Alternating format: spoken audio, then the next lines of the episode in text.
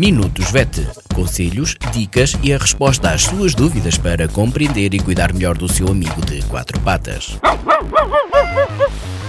Minutos VET às quartas-feiras pelas 15h20, aqui na sua Vagos FM com a veterinária Ana Neves. Olá, bom dia. O meu nome é Ana Neves, sou médica veterinária na Clínica Zoo, Clínica Veterinária de Vagos. Bem-vindos a mais uma rúbrica Minutos VET. Esta semana vou falar-vos sobre como pode ajudar o seu cão a ir à consulta veterinária. Há algum tipo de treino que possa fazer? E pode. O treino básico uh, de obediência, tipo o dar a pata, o ficar, o deitar, o saber andar à trela, e a socialização são fatores que podem uh, estimular cognitivamente o seu cão e eles uh, treinados acabam por nos dar mais comportamentos e aprender com mais rapidez. Portanto, esta será a base, que é ter um cão habituado ao treino e um cão socializado, que vai com certeza aprender melhor uh, o resto do, do treino. O treino para a consulta pode ser uma coisa mais específica que permite o animal eh, estar confortável quando colocado em cima da marquesa e quando é efetuada a manipulação.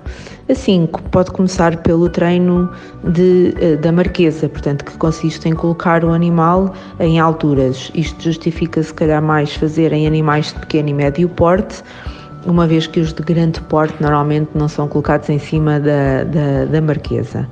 No entanto, ir começando por alturas mais baixas, não é? Ir aumentando gradualmente à medida que o animal estiver confortável. Pode ser efetuado também treino à colocação de assaimo. Eh, este treino é lento, portanto, o treino todo acontece de forma lenta, introduzindo as coisas de forma gradual e aumentando lentamente a intensidade. Portanto, o assaimo vai primeiro, primeiro aproximando, antes de colocar e fechar o assaimo, convém só treinar o colocar e tirar o assaimo e depois mais tarde então treinar o colocar, o fechar o assaimo e depois retirando e deixando estar o assaimo mais tempo colocado enquanto o animal estiver confortável.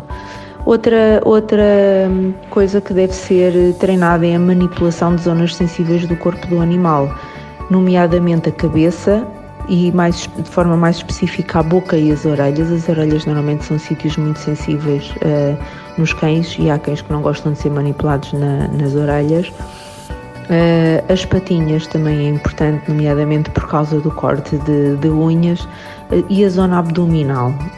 esta é importante não só nos cães como também nos gatos que não gostam de ser mexidos na, na zona abdominal.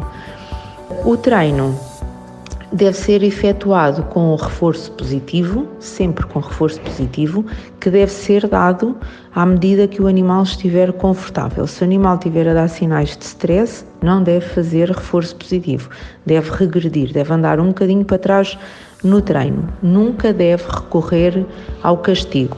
O castigo vai gerar ansiedade e stress no animal, é um fator de diminuição do vínculo entre o animal e o tutor e quando eles estão estressados e ansiosos, eles não vão fazer uh, aprendizagens.